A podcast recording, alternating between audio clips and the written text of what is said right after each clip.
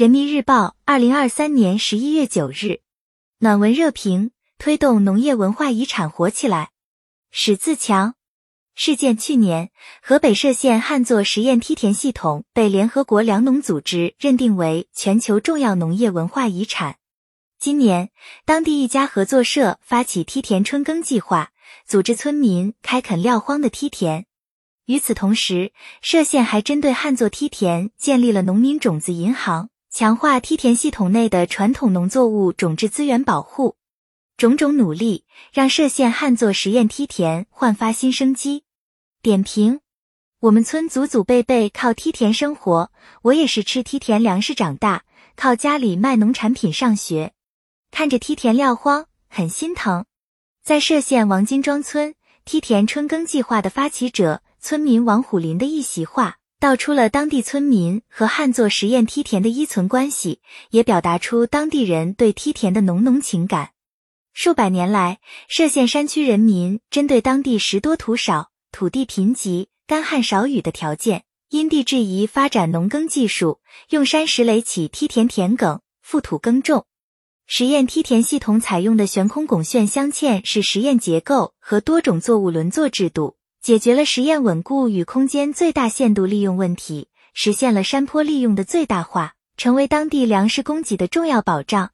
规模宏大的涉县旱作实验梯田，既是涉县山区人民发扬愚公精神的写照，也蕴藏着尊重自然、巧用自然的农业智慧。与人们熟知的其他遗产相比，不少农业文化遗产至今仍在使用。习近平总书记强调。保护农业文化遗产是人类共同的责任。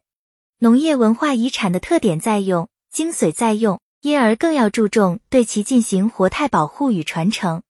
对于涉县旱作实验梯田，让撂荒地复活和建立农民种子银行的意义正在于此。目前，种子银行已保存一百七十一种传统农作物的种质资源，涵盖二十六科五十七属七十七种。农技人员将这些种子定期进行田间种植和更换，提纯复壮，恢复种性，留下老品种的基因库。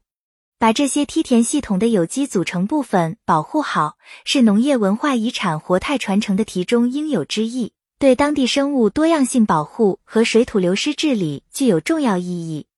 保护好农业文化遗产，也为乡村振兴蓄积着潜力。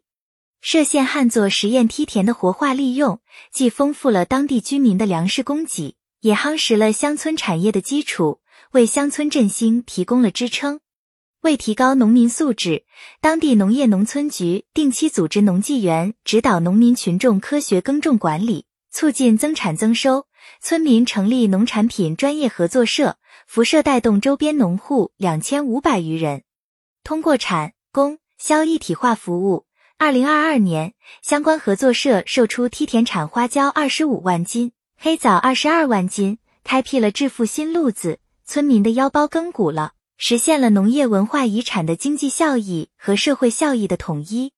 每一个农业文化遗产地都是重要的生物文化和技术基因库，